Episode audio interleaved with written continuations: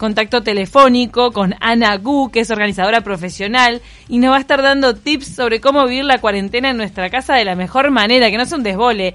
Quiero pensar que nadie está haciendo cuarentena en, en casas desvoladas. Porque no tenés, o sea, no tenés excusa. Claro, tenés el, tenés el tiempo, o por lo menos este, el estar encerrado eh, después de este fin de semana, porque antes ponele que no hayas tenido tiempo, pero después de este fin de se supone que las casas uruguayas deberían estar más ordenadas. Ana, Ana, ¿estás ahí? Hola, ¿qué tal? ¿Cómo están? ¿Cómo estás, Ana? Gracias por estar con nosotras. No, gracias a ustedes. Bueno, mucha gente aprovechando para poner un poco en orden su casa, eso de, de, la paz visual colabora mucho con cómo nos sentimos interiormente, ¿no? Sí, totalmente. Sabés que eh, el tener una casa ordenada y limpia mejora muchísimo el ánimo y el humor de las personas que viven en, esa casa. Claro. eh, te da paz, te da tranquilidad y sí, es súper importante.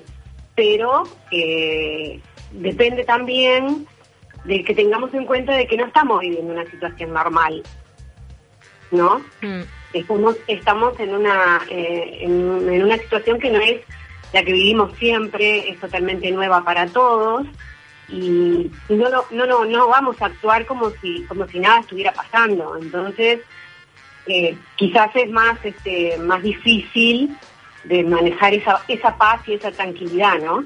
Ni hablar.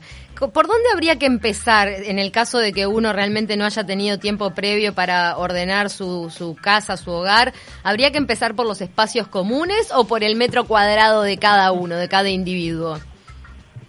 Mira, lo que yo aconsejo siempre es empezar por algo personal. Bien. Por algo que sea solamente tuyo, que puede ser, por ejemplo, tu ropa, mm. o un cajón de tu mesa de luz, o un cajón de, tu cómoda, un estante, los jeans. La cartera. la cartera, eh, la billetera, que a veces pensamos que no tenemos y bueno, a veces nos cierra. Eh, y no por dinero, llena de papelitos. Si fuera dinero sería, sería re positivo. claro. Exacto.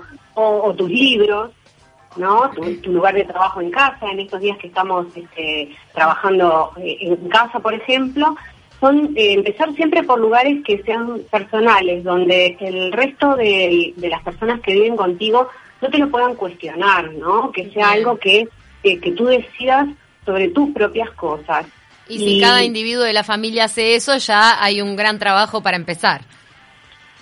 Claro, porque después de que vos tenés algo tuyo ordenado, el, el orden se contagia.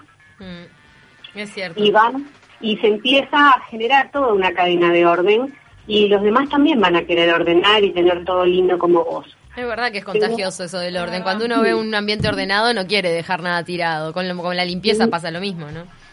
Exacto, vos mismo te das cuenta de que, bueno, y si allá está lindo, ¿por qué el resto no puede estar también, verdad? Primero es el orden, después la limpieza. Además, hoy en día que se nos exige también tener todo bastante desinfectado. Bueno, eh, hay un, para mí, ¿no? Para mí el orden es un proceso en donde tenés que primero vaciar el espacio que vayas a, ordenar, para después limpiar, para después descartar y para después volver a guardar. Entonces sí la limpieza es, es, es parte del orden, porque si vos tenés todo puesto en su lugar, pero no está limpio, igual no tenés la sensación de orden. Claro.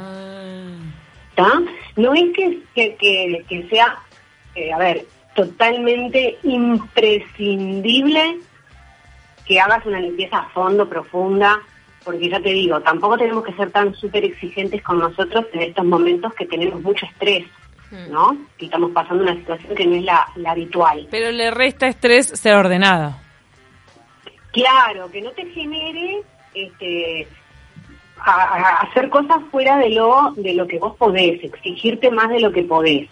Quizás empezar con pocos, con lugares determinados, con espacios chicos, puntuales, y ir de a poco, a ir yéndote hacia el resto de la casa, pidiéndole a los que están viviendo, compartiendo contigo estos días en casa, que colaboren, que propongan soluciones, que ayuden, asignar tareas.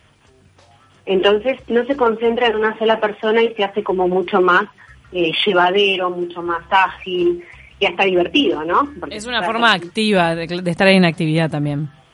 Claro, de repente decís, bueno, vamos a ordenar la, no sé, la, libre, la, libre, la, librería donde tenés todos los libros, eh, donde guardás los juguetes, y hacer que los chicos, por ejemplo, participen de ese orden. Se divierten, encuentran cosas que no sabían que tenían, y bueno, sí, cuando la vacías aprovechás y la limpiás. Las medidas de higiene hoy son importantes, pero en el tema de orden eh, siempre es parte del proceso. ¿Sos de la escuela de que todo lo útil tiene que estar a la vista? O sea, eso de guardar libros en un cajón o en una caja o ropa que de repente la guardás atrás de otra, ¿eso no sirve? Porque en realidad eso que estás escondiendo no tiene por qué estar en tu hogar.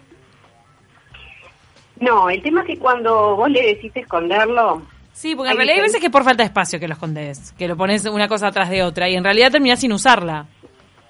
Bueno, no sé si es por falta de espacio o es porque realmente elegiste que esas cosas no estuvieran a la vista. Sí, me refiero a libros y ropa sobre todo, ¿eh? Sí, pero a veces eh, cuando hacemos mm, dos pilas de ropa, eh, ponemos adelante la que más nos gusta o la que usamos con más frecuencia. Sí. Inconscientemente eh, con los libros también. Ponemos a mano lo que más nos gustan, o los que más leemos, o lo que nos volveríamos, o todavía tenemos pendiente de leer. Pero yo, yo siempre digo que lo que no se ve, no se usa. Es cierto. Eso, ahí va. sí. O buscamos la solución para verlo, o quiere decir que no lo estamos necesitando o no lo estamos precisando en este momento de nuestras vidas y quizás está bueno que dejemos ir esas cosas y que esas, eh, esas prendas o esos libros o cualquier otro objeto del hogar eh, continúe su ciclo de vida útil en otro lugar con otras personas, como los libros, por ejemplo. Si guardamos libros que, que ya leímos, pero que no son los que más nos gustan. No, vale la pena eso, ¿no? Si... Quizás estaría bueno llevarlos a, a donar a una biblioteca donde otras personas lo puedan leer, ¿verdad? Sí. Y, y hacer espacio para leer, para poder tener alguno nuevo que nos pueda interesar, porque todo el tiempo está cambiando la, la oferta de, de prenda, de lectura, de elementos. Entonces, cada vez que entra a tu casa algo, debería de salir algo. Está bien. esa, esa teoría de cuando dejo espacio, este, si, si compro algo nuevo, descarto lo viejo. Este... Algo viejo se va hacia la circulación. Hace que fluya la energía en el hogar. ¿Qué pasa con el tema de las mesas, por ejemplo, cuando eh, esa, viste, la mesa que, este, que, está de asistencia al entrar en la casa o la mesa del comedor que se vuelve apoyadero de absolutamente todo? ¿Cuán importante es tratar de dejar despejadas esas superficies como para sentir que la casa está en orden? Mira, todas las superficies que tenemos amplias y grandes en la casa, empezando por el piso, siguiendo por las mesas, las mesadas de la cocina, eh, los sofás, que generalmente son superficies, que, que tendemos a poner cosas en ellas, lo ideal es que estén libres, porque lo que te genera es ruido visual.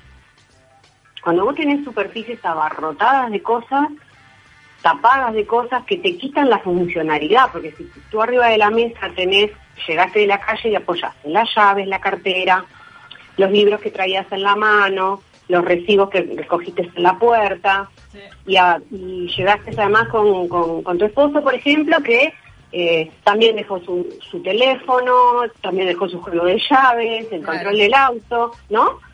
Cuando realmente quieres usar la mesa para sentarte a, a, a almorzar, a tomar la merienda o lo que sea, ¿qué haces con todas esas cosas? Sí, sí, total me Ha pasado, me ha pasado porque usaba la mesa de comedor de despojador en un momento. y... En la mayoría de las casas donde hay gran convivencia pasa eso, pero también, por ejemplo, se habla mucho de la importancia que tiene eh, asignarle un lugar a cada cosa, por más pequeña que sea, ¿no? Saber que por más que temporalmente está en la mesa, eso en realidad tiene su lugar ya definido. Para que eso tenga su lugar definido, tú se lo tenés que adjudicar. Exacto. Entonces, es, es, tal cual la frase, un lugar para cada cosa y cada cosa a su lugar. Claro, que eso tiene que ser un acuerdo entre los miembros que comparten ese, ese ambiente, ¿no? De decir, bueno, acordamos que acá se ponen las llaves, acordamos que acá se pone, yo qué sé, el celular que anda todo el día bollando, la, ¿no? Eh, hay cosas que ya son más obvias, los zapatos son, obvios, pero hay cosas que andan bollando que nadie sabe, ¿no? las cuentas, las facturas, esas cosas que siempre están arriba de las mesas. A veces que se ponen sobre el, refrigerador, mm. por ejemplo. También, otro lugar que, no parece muy cómodo, pero no sé por qué, se ponen cosas arriba de, de las heladeras pero ¿sabéis qué está bueno? Nosotros en el hogar tenemos un montón de aliados para el orden, mm. que a veces no nos damos cuenta de lo útiles que nos pueden ser, como tener a la entrada un despojador, mm. tener un, un, colgador para, para poner los abrigos, un, perchero para poner los abrigos en lugar de colgarlos en el respaldo de la silla, mm. una, una canastita para poner las llaves. Sí, hay muchas cosas que te ayudan, es cierto. Los revisteros, por ejemplo, cuando uno recibe.